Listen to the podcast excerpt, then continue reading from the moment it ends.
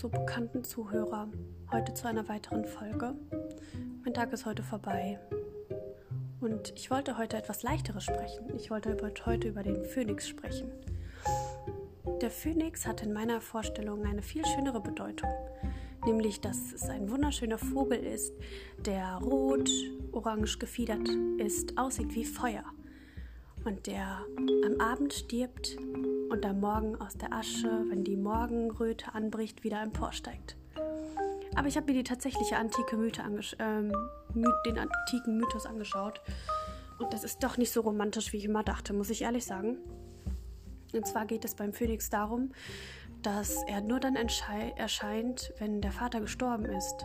Dann bearbeitet er ein Ei, wo er seine Leiche des Vaters hineintut und sie dann letztendlich auch zumacht und dann nach Ägypten in den Tempel trägt. Das ist die eigentliche, ja, Geschichte des Phönixes. Und er erscheint alle 500 Jahre. Hm. Ich muss sagen, das hört sich wirklich nicht so, nicht so schön an, wie man sich die Geschichte des Phönix erzählt, oder?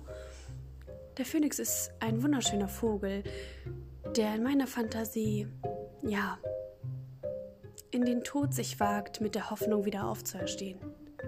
Wenn man sich so einige Filme anschaut, Maleficent zum Beispiel, wo sie diejenige ist, die das im Blut hat, die das im Blut hat, wieder aufzuerstehen.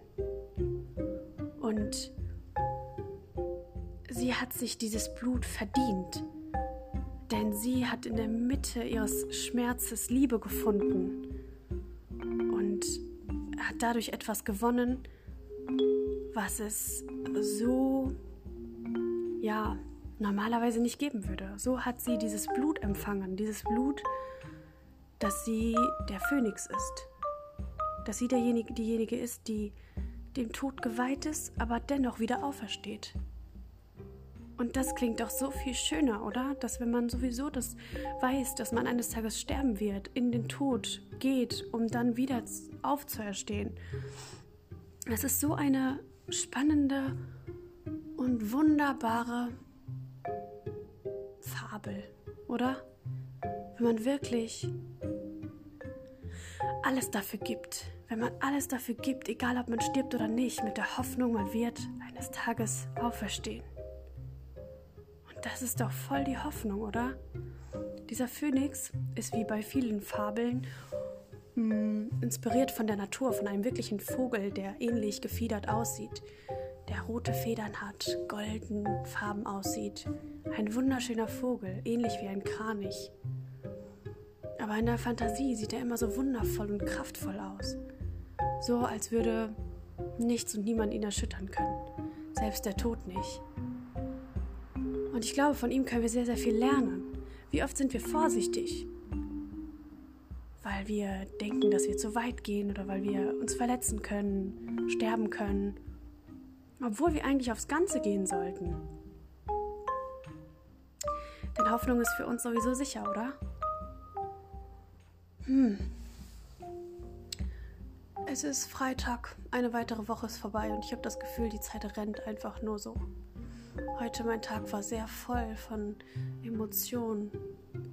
Ich habe jemanden getroffen, die so voller Schmerz war, die kaum sprechen konnte, weil sie so bitterlich geweint hat.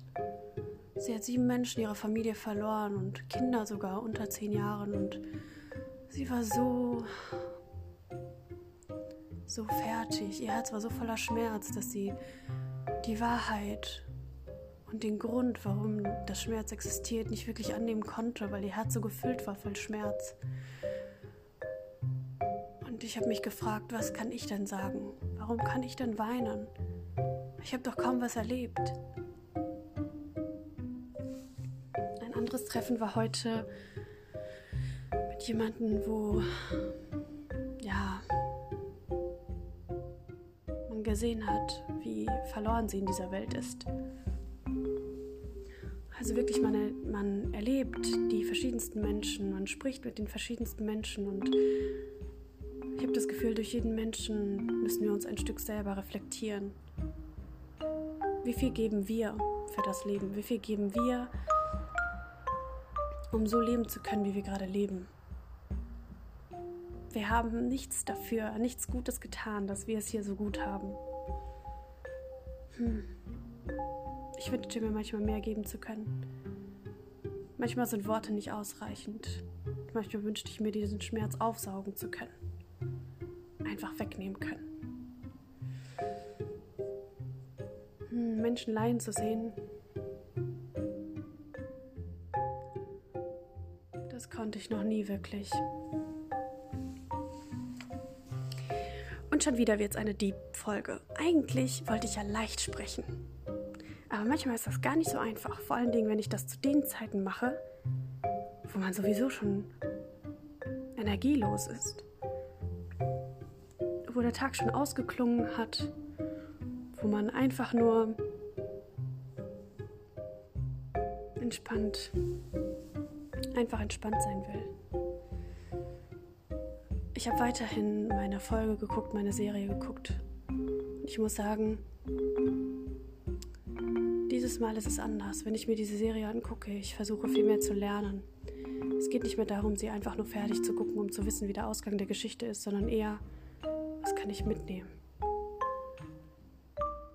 Wir Menschen, wir erwarten oft ein Wunder im Leben. Erwarten oft, dass das Leben manchmal wie ein Märchen ist, dass alles perfekt zueinander passt dass wir rausgehen und der Tag wird perfekt. Aber oft ist es nicht so. So Märchen für Erwachsene gibt es in dem Sinne nicht. Normalerweise nicht. Aber wenn man selbst ein Teil eines großen Wunders ist, dann kann man sich manchmal fragen, warum wollen Menschen unbedingt an Wunder glauben, an Märchen glauben?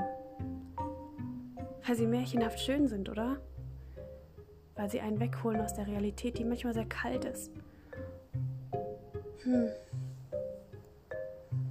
Mein Traum ist es eines Tages wirklich, irgendwo in einer Pension in Irland zu sein. Irgendwo, wo es kaum einen Menschen gibt. Meine Ruhe zu finden. Zu malen, zu zeichnen. Zu singen, zu tanzen, zu leben.